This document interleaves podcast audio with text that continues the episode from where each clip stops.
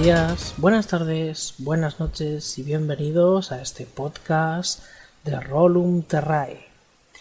En la edición de hoy lleva por título El juego de rol y los adolescentes. Soy Josemi, creador de Rolum Terrae, escritor, profesor y jugador y máster de partidas de rol como afición. No necesariamente siempre en ese orden. Quería compartir con los oyentes de este podcast una iniciativa que como profesor llevé a cabo en el instituto donde trabajo este pasado curso 2022-2023. Verán, mi trabajo como profesor no es limitarme a intentar inculcar conocimientos en las cabezas de mis alumnos, ni mucho menos.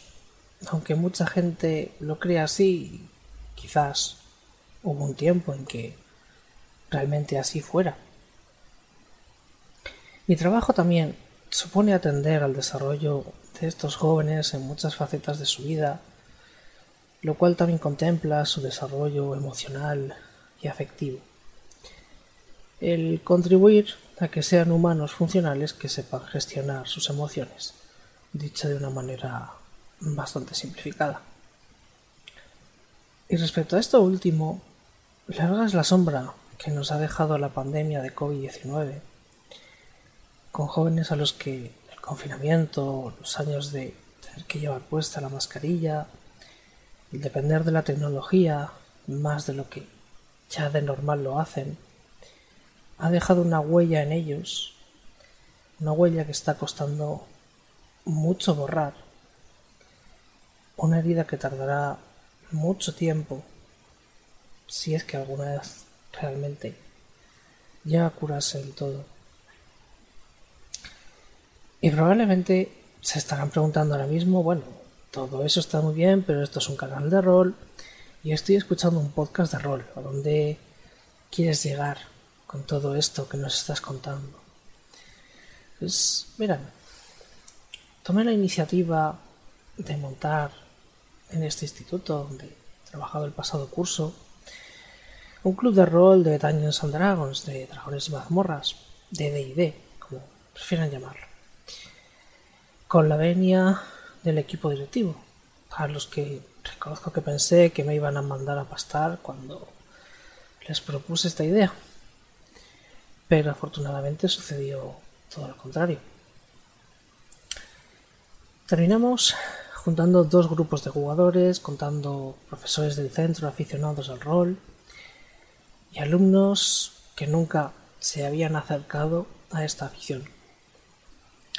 Preparé una campaña de cosecha propia, escrita desde cero por mí, pensada como una iniciación, una especie de tutorial para iniciar a jóvenes como ellos en el rol, que les introdujera poco a poco las mecánicas esenciales, fundamentales del sistema. Y así, un par de veces a la semana, un par de recreos, el club de rol se reunía.